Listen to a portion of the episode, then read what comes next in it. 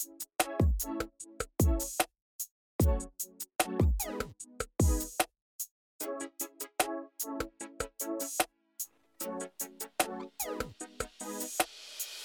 à tous et bienvenue dans le podcast NFL de The Free Agent. Ici Damien pour vous parler de l'actualité NFL. Avec moi ce soir, j'accueille notre spécialiste NFL, Michael. Salut Michael. Salut Damien, salut à tous.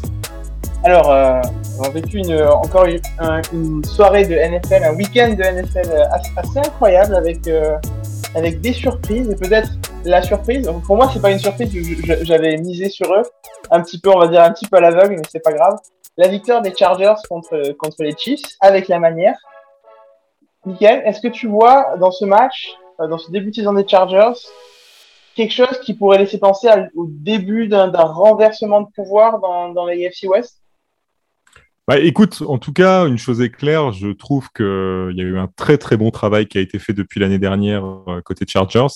Déjà, l'arrivée de Justin Herbert qui a quand même métamorphosé euh, cette équipe. Et puis tout le travail de coaching qui a été fait, de construction autour de lui, je trouve que c'est un travail hyper intelligent qui a été euh, qui a été mené. Et on le voit dans le jeu, le match contre les Chiefs a été très bon euh, de la part des, des Chargers. Herbert a, a, été énorme avec quatre touchdowns euh, lancés sur la rencontre. Et même défensivement, je les ai trouvés plutôt bons. Donc oui, je pense qu'il y a un vrai, un vrai changement qui va s'opérer. J'espère qu'ils vont poursuivre en tout cas dans cette direction-là parce que je pense qu'ils peuvent euh, de toute façon devenir un véritable candidat euh, de, de ce côté-là euh, des, des playoffs. Peut-être pas cette année, mais en tout cas dans les dans les deux trois ans à venir, je pense que ça peut devenir une véritable équipe de Super Bowl. Ouais, c'est clair. je suis vraiment très d'accord avec toi sur le fait qu'on on, voit vraiment les, les fruits de, de, ces changements de coaching. Et il y a vraiment un, passage dans le match qui m'a qui m'a frappé, c'est Vraiment, quand il reste une, trentaine de secondes, il est quatrième et quatre. Et donc, euh, les Chargers envoient l'équipe de field goal et puis au final, temps mort, ils, ils ramènent donc l'équipe de field goal pour euh, envoyer Justin Herbert. Et, euh, et l'attaque, c'est quelque chose qu'on voyait vraiment pas du tout, mais alors vraiment pas du tout l'an dernier avec avec Anton Lynn. Et je me rappelle aussi du coup du match contre les Chiefs où où en prolongation où il y avait égalité, Anthony décide de, de, de punter et au final ils perdent en, en overtime. Et cette fois-ci, euh, euh, coach, coach Staley décide de, de renvoyer l'attaque et il gagne sur un touchdown. Donc franchement, il y a, on voit vraiment là qu'il y a eu un, gros, mais vraiment un énorme changement d'état d'esprit dans les Chargers qui ont, plus peur. Oui, et puis moi, il y a aussi un, point quand même, c'est la, maturité d'Herbert euh, au poste de quarterback.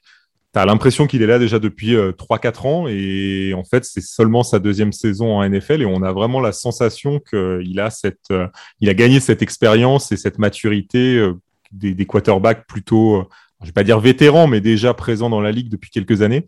Et ça, je trouve que c'est assez fort. Ça montre aussi que mentalement, il est prêt, il sait quel rôle il doit assumer dans cette équipe et je trouve qu'il le fait très très bien.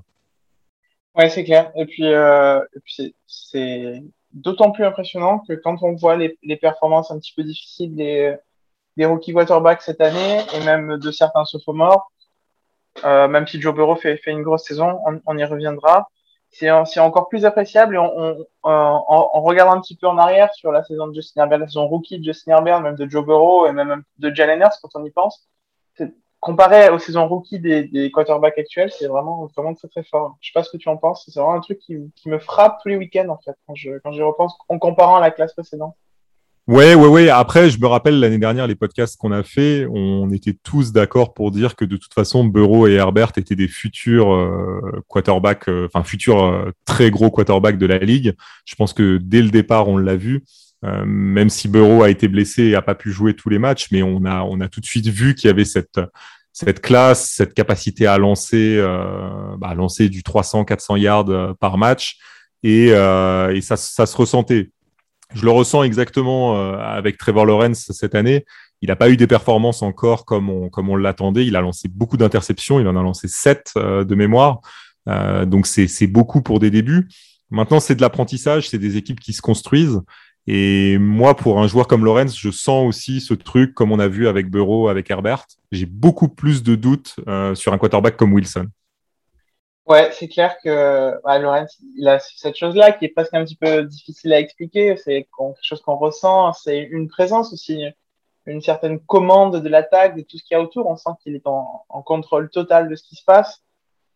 Ça va, ça va aller mieux pour Rams. Et puis bon, de toute façon, faut dire qu'il n'y a pas grand chose qui va chez les, chez les Jaguars, même s'ils ont montré un visage un petit peu plus euh, positif, un petit peu plus expressif euh, contre les Cardinals.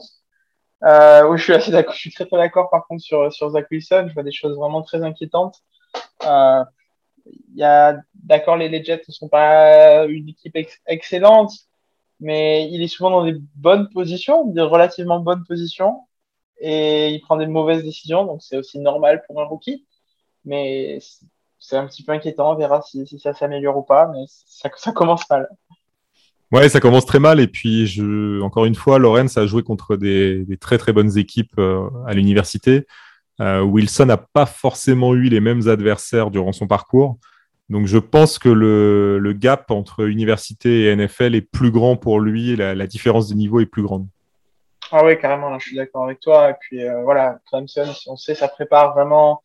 Je dis, je dis pas que BYU, ça ne prépare pas à la NFL parce que c'est évidemment c'est un programme de, de, référence qui est extrêmement respecté.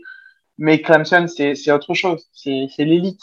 Donc logiquement, voilà, Dabo Sweeney, on le sait, il est excellent. Il a de très bons liens avec la NFL, d'excellents, d'excellents liens avec la NFL. Et c'est des joueurs, voilà, ils, ils, ont une préparation qui est, qui est différente des autres. Et on le voit de toute façon quasiment tous les joueurs de Clemson réussissent en NFL. Ça, ça, saute aux yeux. Ouais, ouais c'est clair. Euh, donc, on va commencer avec les Chargers. Euh, euh, donc, les Chargers et les Chiefs, victoire des Chargers contre les Chiefs, mais les Chargers, malgré cette victoire incroyable contre les Chiefs, ne sont pas premiers de leur, division. Il y a toujours euh, il, y a, deux équipes, deux équipes qui mènent, qui mènent la barque. Les Broncos et les Riders alors, jusqu'où ça va aller, Michael? Parce que c'est une surprise et c'est une surprise qui, continue. Maintenant, en, maintenant c'est presque plus une surprise en fait. Bah, le truc, c'est que quand tu regardes le classement de la, de l'AFC West, euh, moi, si on m'avait demandé de pronostiquer, je l'aurais pronostiqué à l'envers. C'est-à-dire que les Chiefs, je les aurais mis euh, premiers euh, à ce stade et actuellement, ils sont derniers. Et on a des Chargers troisième alors que je les aurais vus plutôt deuxième. Euh, c'est vrai que les Raiders et les Broncos sont des semi, alors des surprises, oui, parce que 3-0, euh, je pense que personne l'aurait l'aurait pronostiqué. Maintenant, euh, ça développe du jeu. les Raiders s'appuient bah, sur Derek Carr comme d'habitude. Et tant qu'il est à ce niveau-là, je pense qu'ils n'ont pas grand-chose à craindre.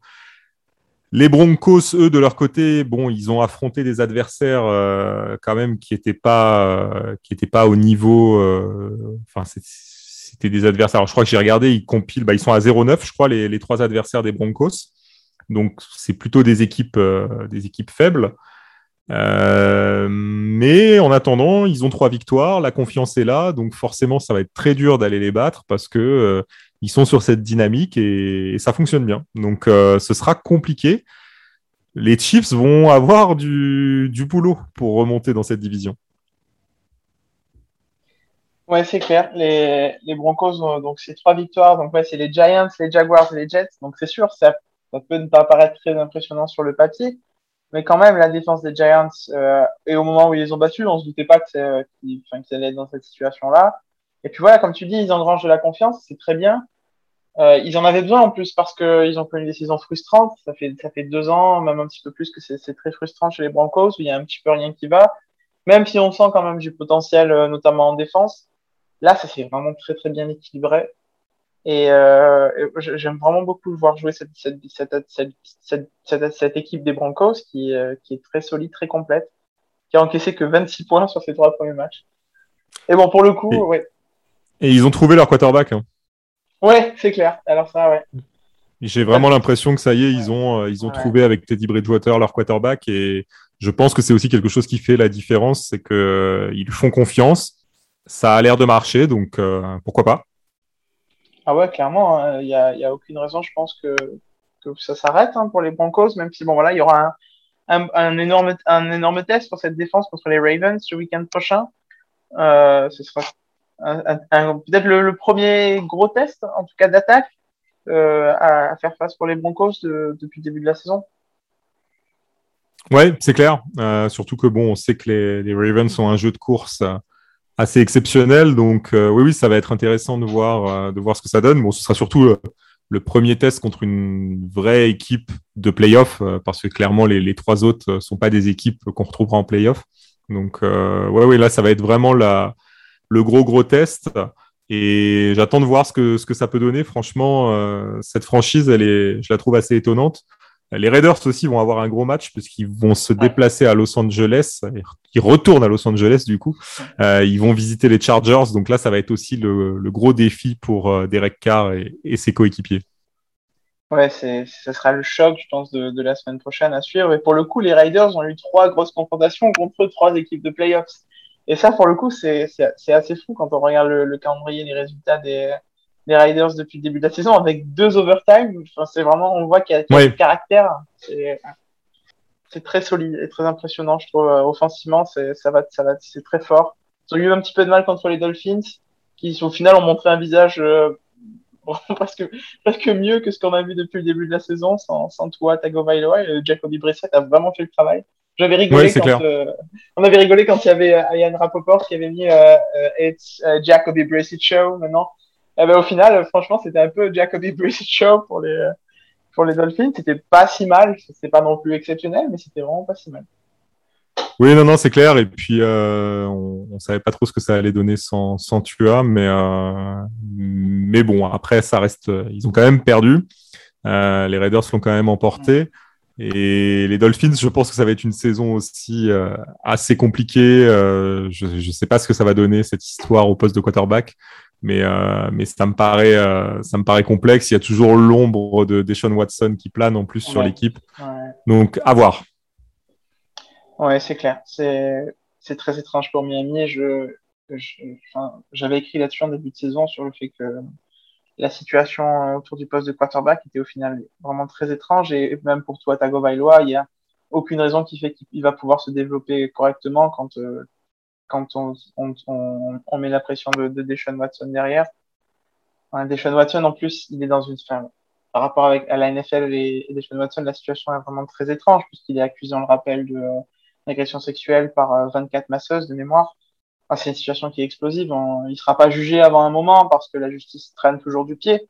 Mais théoriquement, il pourrait aller en prison, quoi. Et, les Dolphins sont prêts à, à, remplacer leur quarterback par un joueur qui, dans quelques années, pourrait aller en prison. Je trouve ça incroyable.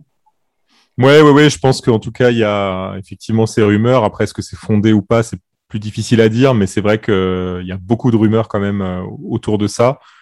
En attendant, il est toujours euh, à Houston. Effectivement, ils ont convenu, euh, lui et la direction, que bah, de toute façon, il ne jouerait pas. Donc la NFL n'est pas intervenue, euh, n'a pas eu besoin de le suspendre. Mais c'est une situation, oui, qui va être euh, qui va être très compliquée et on verra ce que donne évidemment l'affaire côté judiciaire, mais euh, mais on pourrait ne pas le revoir effectivement sur des sur des terrains de NFL. Ouais, en, en, en parlant de de, de situations compliquées, ça, ça nous permet d'aborder un autre point de ce podcast, une situation compliquée d'une façon un petit peu largement moins grave que ce qui se passe euh, euh, autour des, des, Dolphins et puis de la situation de, de Deshaun Watson, qui est la, la saison des, des, des, Chicago Bears qui commence euh, vraiment très très très très mal et euh, et la, la, parodie de, de football qu'on a vu contre contre les Browns avec la, la première titularisation donc de Justin Fields qui a été laissé, euh, laissé, laissé seul. Ah, abandonné. Seul. Ouais, abandonné. Complètement ouais, il a seul. été, il a, il a été carrément abandonné, euh, que ce soit ouais. par sa ligne offensive ou par son coach, euh, Matt Nagy, puisqu'il a, il a subi ses neuf sacs euh, au total euh, sur la rencontre. Et il a reculé de 67 yards au cours de ce match face aux, aux Browns. Donc, évidemment, le, la soirée cauchemar pour lui. et en plus, très honnêtement, je trouve qu'en plus, il s'en sort bien parce qu'il n'est pas sorti blessé, alors qu'avec tout ce qui s'est pris, franchement, euh, ça aurait pu. Oui, donc Nagui qui, pour moi, a fait des choix euh, vraiment très, très discutables sur, sur la façon dont il a abordé le match.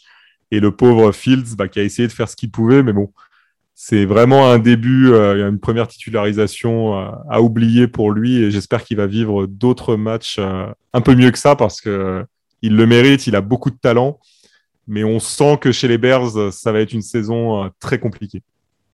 Ouais, c'est clair. Et je crois pas que un on devrait finir de regarder le match d'un quarterback se dire waouh super, il s'est pas blessé quoi.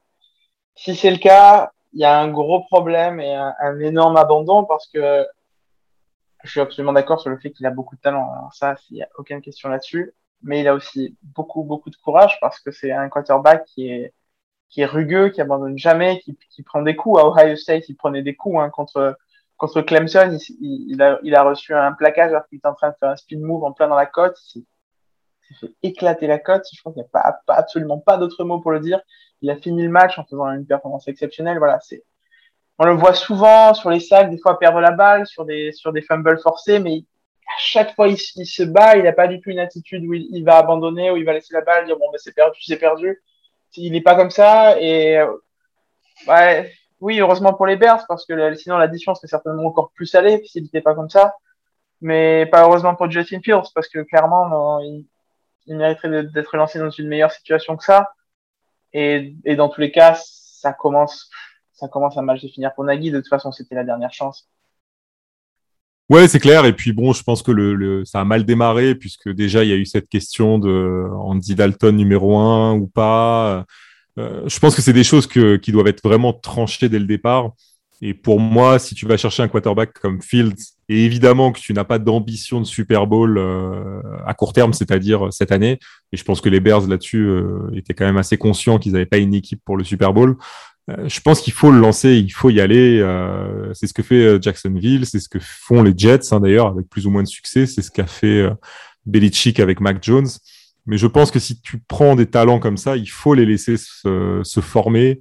Il faut qu'ils apprennent justement ce qu'est la NFL. Et il n'y a rien de mieux que de les faire jouer pour ça. C'est pas en les ayant sur le banc que, que tu. Alors certes, ils vont apprendre, mais ce sera toujours moins efficace que de les avoir sur le terrain en train de travailler ton plan de jeu et, et ton playbook. Voilà, clairement, hein, on est 100% d'accord sur ça. Il n'y a aucune, aucune bonne raison de pas faire jouer Justin Fields, à part le fait évidemment que la ligne offensive est mauvaise, mais dans tous les cas, ça, ça le préparera parce que la NFL va beaucoup plus vite que le college football. Il a joué en plus. Il a, c'est pas comme Joe Burrow qui a, malgré son, voilà, malgré son transfert, il a passé beaucoup de temps à l'université, Justin Fields. Il a passé deux saisons chez les Buckeyes, un an à Georgia il a vraiment pas joué à Georgia, donc en réalité, il a fait deux saisons pleines, donc deux saisons pleines, dont une, sa dernière saison, c'était pendant la pandémie, donc une saison réduite. Donc en réalité, il y a une saison vraiment pleine à 100% en college football, donc c'est vraiment pas énorme. Il a, besoin de jouer, il a besoin d'expérience. Et pour le coup, euh, voilà, bon, bah, les Bears lui donnent pas, ou maintenant lui donnent, mais bon, on verra comment il va réussir à s'adapter à tout ça. Et euh, voilà. Est-ce que, est-ce que tu penses que Matt Nagy va, va finir la saison? Non, je crois pas. Je pense qu'il va sauter à un moment donné, c'est clair. Euh, de toute façon, je ne pense pas qu'il soit l'homme de la situation pour euh, redresser la, enfin, relever le niveau des Bears. Maintenant, à voir quand est-ce que ça va se produire, mais je crois pas qu'on le voit terminer la saison. Je sais pas ce que tu en penses. Bah, écoute, je, je vois pas non plus qu'est-ce qui retiendrait les, les Bears de, le garder, puisqu'il y a, y a absolument rien qui marche. La seule bonne unité qui, qui fonctionne dans cette équipe, c'est la défense. Et Matt Nagy, il était arrivé pour un petit peu être cette espèce de, de super coach euh, offensif avec une super philosophie euh, qu'il avait appris du côté des Chiefs, qui allait permettre à Chicago d'être euh, avoir une meilleure attaque. Et donc bon, voilà, je vois pas quel intérêt il y aurait à garder Matt Nagy, surtout avec ses, bah, ses façons un petit peu scandaleuses d'abandonner ses, ses, joueurs comme ça je dis, ça commence à aller de moins en moins bien pour, pour son cas. De toute façon, ça allait déjà mal. Donc voilà, c'est, ça me fait un petit peu penser à, de façon encore plus grave à la situation en finale des, petit peu des, Chargers l'an dernier où ils ont, ils draftent un quarterback, ils savent pas trop quoi faire, ils le lancent un petit peu par défaut. Euh, bon, Justin Herbert avait fait de très bonnes performances, ce qui est pas forcément le cas de Justin Fields pour l'instant parce que voilà, il n'y arrive pas, il n'est pas en situation de le faire. Et voilà, et donc au final, Cochin avait payé très très cher sa communication euh, très hasardeuse avec Justin Herbert.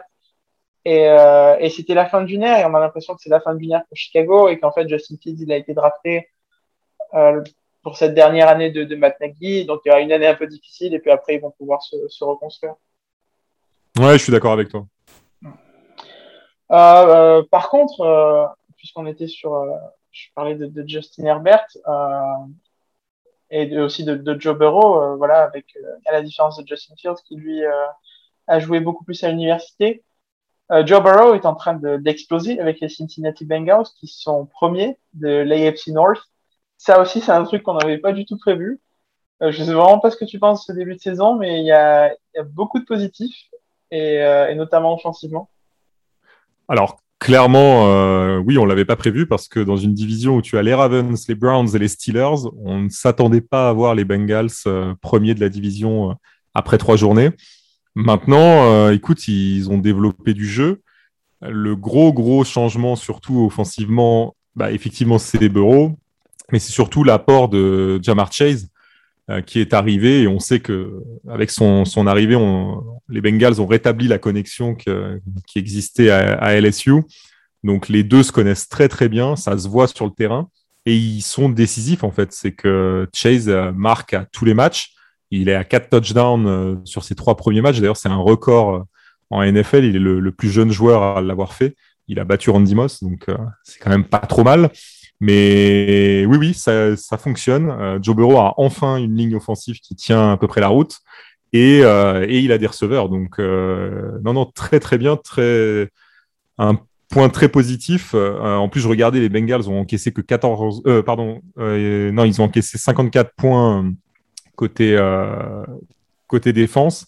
Alors, c'est c'est pas l'idéal, mais pour l'instant, ça fonctionne. Donc, écoute, à voir je pense que ça va être très compliqué parce que c'est une, une, division très forte, ouais. mais, euh, mais c'est positif. Ouais, ouais, on, on, voit du mieux. Hein. Même, même, en défense, hein, franchement, il y a contre, contre, contre, les, contre les Steelers, il y, a eu, il y a eu pas mal de turnovers qui ont été forcés. J'ai trouvé la défense beaucoup plus agressive. Au final, ils ont. Euh, sur le, tous les points encaissés, il y a surtout ce match contre les Vikings qui est avec 24 points encaissés. Mais bon, les Vikings, maintenant, c'est devenu. Euh, la franchise de l'attaque en NFL, donc euh, on peut pas, on peut pas trop leur en vouloir. Et voilà. Après, ouais, ce match contre les Bears, euh, qui, est, très bizarre, dans lequel Joe Burrow lance trois interceptions et puis il revient en fin de match. C'est, assez incroyable la connexion avec, avec Jamar Chase. Et on dirait que, en fait, euh, l'année où ils n'ont pas passé ensemble n'a pas existé, quoi. Ils ont, ils ont juste repris là où ils se sont arrêtés et c'est très beau à voir. Apparemment, Jamar Chase, des fois, lui dit juste euh, envoie la balle dans mon coin et puis euh, dans mon côté et puis euh, et puis je vais aller marquer un touchdown et puis c'est ce qu'il fait donc il bah, n'y a pas de raison de ne pas lui envoyer. Après, très franchement, Chase a été vraiment très impressionnant aussi pour son entrée en NFL. On s'inquiétait un peu s'il allait réussir à avoir le ballon. A priori, ça, fonctionne bien. Mais franchement, il a, il a réalisé des, des super performances. Et il marque. C'est ça surtout qui est assez impressionnant. C'est que, comme tu dis, enfin, Bureau lui envoie le, ballon euh, souvent collé à la ligne en, profondeur et il récupère et il marque. Et ouais, c'est assez fou quand même euh, ce début de saison. Ouais, c'est vraiment, tu fais bien de le signaler, c'est pas souvent des réceptions faciles. Je pense à son touchdown contre les, euh, contre les Bears, où il réceptionne la balle au milieu de deux joueurs des Bears, il fait un, petit joke et il les laisse complètement sur place. Ah, C'était vraiment. Après, c'est voilà, c'est ça, Jamar Chase. Il, il a tout. C'était vraiment un receveur extraordinaire. On, on a presque pas les mots pour parler de Jamar Chase. On a, peut-être qu'on peut un peu l'oublier parce que du coup, il joue pas la saison dernière. Il euh, avec le coronavirus et puis surtout pour se préparer à la draft. Et donc, euh, c'est vrai qu'on bah, quand les joueurs jouent pas, tout simplement, on a tendance un petit peu à oublier leur performance, surtout que Devonta Smith était euh, a vraiment explosé cette saison-là. Mais voilà, il est revenu à, son niveau, même encore mieux, donc c'est vraiment une réussite. Ouais, c'est un gros succès euh, pour les Bengals. En tout cas, très bon choix euh, à la draft. Ouais. Euh, du coup, le premier match des Bengals contre les Vikings, qui, comme je, je, le disais un petit peu en rigolant, mais pas tant que ça au final, sont devenus une référence offensive en NFL et ont remporté une victoire de prestige après avoir perdu de justesse deux fois contre les Seahawks. Une victoire, ma foi, surprenante pour le coup, puisque je voyais vraiment pas les Vikings arriver à à contenir les Seahawks comme ils l'ont fait. Je sais pas ce que tu penses de cette équipe des Vikings et surtout est-ce que tu penses que cette victoire contre les Seahawks va leur permettre un petit peu de relancer cette saison qui avait commencé de manière très frustrante? Alors très honnêtement, moi les Vikings c'était une équipe que j'attendais beaucoup cette année parce que je pense qu'ils ont vraiment un, effectif euh, qui tient largement plus que la route. Je l'avais déjà dit euh, durant d'autres podcasts. Et c'est vrai que de les voir démarrer la saison comme ça, j'étais franchement inquiet. Je suis pas forcément rassuré parce que je pense que cette victoire en fait va les, enfin ce, ce, bilan qu'ils ont là et ça avec la victoire va simplement sauver en fait la tête euh, du coach Zimmer Et j'ai un peu peur en fait que finalement il fasse une saison moyenne, que lui reste en place, euh, il arrive à sauver sa tête durant la saison, et que finalement les, les Vikings décollent pas. Euh, donc à voir. Ils vont avoir un gros gros match contre les Browns euh, la semaine prochaine. Je pense que là déjà ça va être un, un nouveau test pour, pour l'équipe et pour Zimmer. À voir ce que ça va donner. Maintenant c'est clair, il y a du talent, il y a des joueurs de très très bonne qualité que ce soit Jefferson, que ce soit euh, Cousins, qui quand il est à son niveau est très bon. Là, ils ont Dalvin Cook qui est, blessé, mais, euh, mais quand il est là, c'est un, super joueur. Mais voilà, je ne sais pas pourquoi ça prend pas. Ça a vraiment du mal à, fonctionner. Donc, euh, à voir. Je ne sais pas ce que toi t'en penses, mais ce prochain match, à mon avis, contre les Browns va être un peu décisif. Ouais, ouais, je crois aussi que ça sera un, bon baromètre en fait pour tester cette équipe des Vikings, parce que les Browns, c'est vraiment une équipe très très équilibrée. Et c'est pas forcément une équipe aussi qui est, qui est très, qui est toujours très solide dans le money time. Et c'est clairement ce qui a manqué aux Vikings, puisque franchement, le match contre les Bengals, il aurait pu tourner en leur faveur et ils, reviennent bien dans le match et ça se joue au final à pas grand chose. Pareil contre les Cardinals, ils font une prestation franchement offensivement qui est parfaite. Voilà, après les Cardinals, on sait la défense c'est pas non plus leur meilleure unité. Et c'était la meilleure unité des Vikings. C'est pour ça qu'ils sont, ils sont presque méconnaissables, en fait. En fait, ils ont un petit peu continué sur ce qu'ils faisaient la force la saison dernière, mais euh, en fait, ils ont inversé leur, leur force. C'est ça. ouais, c'est exactement ça, ouais. Très surprenant. Et Kirk Cousins qui, est, qui fait un, début de saison parfait. Il n'y a vraiment rien à redire sur ce qu'il fait. Et euh, pourtant, il a été très, très, critiqué euh, à Minnesota et souvent à raison. Mais là, cette fois-ci, il n'y a, vraiment rien à dire sur ce qu'il fait. ça sera vraiment très intéressant parce que voilà, les, je pense que les Browns sont dans une meilleure situation défensive, surtout après avoir pris euh, une belle confiance en, en terrorisant le, petit Justin Fields. Et, ça, et mais les Vikings ont, largement les armes pour aller les embêter et ils ont quand même encaissé beaucoup de points les Browns quand ils se sont retrouvés contre des attaques euh, efficaces. On verra. Euh, je, crois aux Vikings pour ce match. Je sais pas, on n'est pas encore au pronostic, mais je, crois vraiment aux Vikings pour ce match. Ouais, à voir. Après, encore une fois, les Browns, c'est pareil. Le, match contre les Bears est un peu, euh, c'est un peu un faux, un faux baromètre, comme tu disais, parce que jusqu'à jusque-là, justement, la ligne défensive n'avait pas très bien travaillé. Miles Garrett s'en était plein euh, durant la semaine en disant que lui, bah, souvent, avait deux joueurs sur lui et que ça devait permettre à ses coéquipiers de justement aller saquer le, quarterback adverse. Et il se plaignait du, du fait que bah, ça fonctionnait mal depuis le début de saison. Euh, lui avait un sac au compteur, euh, Clooney n'en avait pas, donc euh, c'était assez, assez compliqué. Donc c'est vrai que là, Évidemment, statistiquement, euh, ils ont surperformé contre les Bears. Je suis pas sûr qu'ils arrivent à le réitérer euh, contre une équipe euh, comme les Vikings. Non, non, c'est clair. On est d'accord sur ça. Et on va continuer avec, les rivaux des Vikings dans la NFC North. les Packers sont allés chercher une victoire de, vraiment de prestige contre les 49ers c'est ta franchise. Alors, je vais te laisser la parole à 100% sur, cette situation-là et c'est savourer ce grand moment. Aaron Rodgers qui bat sa franchise de cœur, de, la franchise de son enfance. Ouais, alors écoute, euh, ce qui était marrant, c'est qu'en préparant le, les pronos qu'on avait fait, j'avais vu que les Packers avaient perdu les deux dernières fois qu'ils s'étaient déplacés à San Francisco, donc j'étais pas hyper rassuré. Et les Packers n'ont pas un bilan exceptionnel à San Francisco.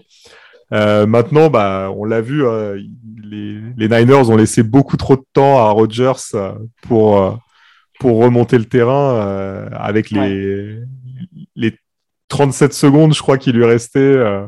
Rodgers a trouvé, a trouvé les moyens d'aller mettre Mason Crosby en position parfaite pour donner la victoire. Après, les Packers, je les sens à peu près sur la lignée de l'année dernière, c'est-à-dire une équipe euh, capable de remporter n'importe quel match, mais aussi capable de perdre n'importe quel match. Je pense que la défense n'est pas, pas une défense euh, 5 étoiles. Euh, je pense que là-dessus, on a, on a quelques lacunes. Maintenant, voilà, quand tu as un joueur comme Rodgers, quand tu as un Aaron Jones ou un Davante Adams, ça peut faire la différence, c'est clair, à n'importe quel moment plus ou moins. Euh, c'est un petit peu ce que je, ce qui manque selon moi à l'attaque des Rams, c'est d'avoir un ou deux joueurs comme ça vraiment qui sortent du lot. Euh, je les trouve très homogènes, mais il leur manque peut-être un joueur comme ça. Et c'est vrai que les Packers ont ce, type de joueur capable de faire la différence à, n'importe quel moment du match. J'ai vu Adams qui a pris un choc euh, incroyable euh, dans le match. Euh, moi, j'aurais tout de suite pensé protocole commotion, etc. Et il est revenu comme si de rien n'était. Enfin, j'étais assez halluciné. Il a rien, il a même pas une commotion. En fait, c'est juste. C'est ça. Et en conférence de presse, il a juste expliqué qu'il était différent des autres. ouais, bah, c'est un peu vrai. Hein. Il, est, il, est, il, est, exceptionnel. Et je suis très d'accord avec toi pour les Rams qui, ont, qui sont quand même allés chercher pour le coup une victoire euh, très très solide contre, contre les Buccaneers.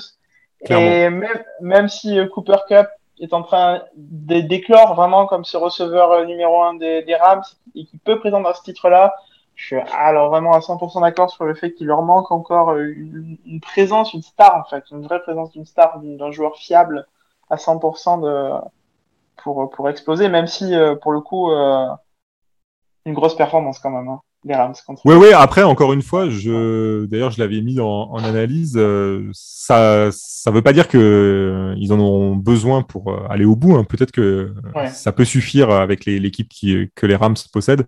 Ils sont hyper homogènes, je trouve. Ils ont une défense qui est, qui est assez incroyable avec Ramsey, avec Donald, entre autres. Euh, donc ça peut suffire. Euh, je dis pas que ça peut pas suffire, mais c'est vrai que je pense que si tu mets un Davante Adams ou euh, un Michael Thomas à son meilleur niveau dans cette attaque, tu as quand même quelque chose qui, qui a une autre, une autre gueule, quoi. C'est, c'est clair. Et je pense qu'ils ont fait le choix parfait, c'était Matthew Stafford. Euh, là, clairement, Stafford nous montre que, bah, évidemment, il a perdu son temps du côté de Détroit pendant des années.